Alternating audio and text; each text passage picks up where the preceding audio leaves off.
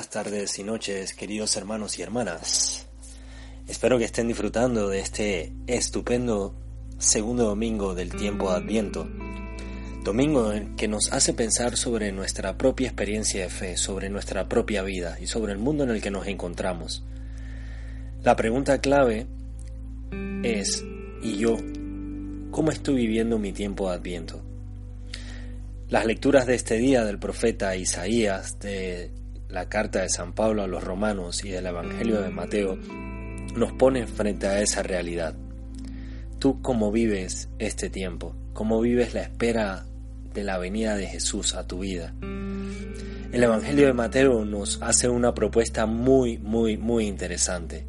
Primero, en la voz de San Juan Bautista, nos llama a la conversión, una conversión que nos debe preparar, como hemos leído, para el reino de los cielos.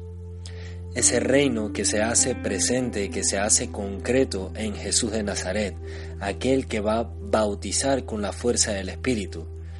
Es un reino de los cielos que realmente transforma toda la realidad en la que nos encontramos. Es un reino de los cielos que rompe con el mal, que rompe con la muerte. Pero para entenderlo, para poder comprenderlo, hará falta convertirse. Lo segundo a lo que nos invita San Juan es a la preparación. Preparad el camino. Prepara el camino para ese reino de los cielos que viene. Prepara el camino una vez que te has convertido. Prepara el camino para todo lo sorprendente que vas a poder descubrir. Prepara el camino para vivir ese encuentro con un Jesús que nace en tu vida o que se renace en tu experiencia vital. Y a partir de ahí, lo tercero de lo que nos habla San Juan es del anuncio profético. San Juan denuncia todo lo que sucede, denuncia la injusticia, denuncia la indiferencia, denuncia la apatía, denuncia toda la corrupción que hay. Es la invitación a que nosotros también denunciemos, a que nosotros seamos profetas, a que demos esos frutos de los cuales nos habla el profeta Isaías.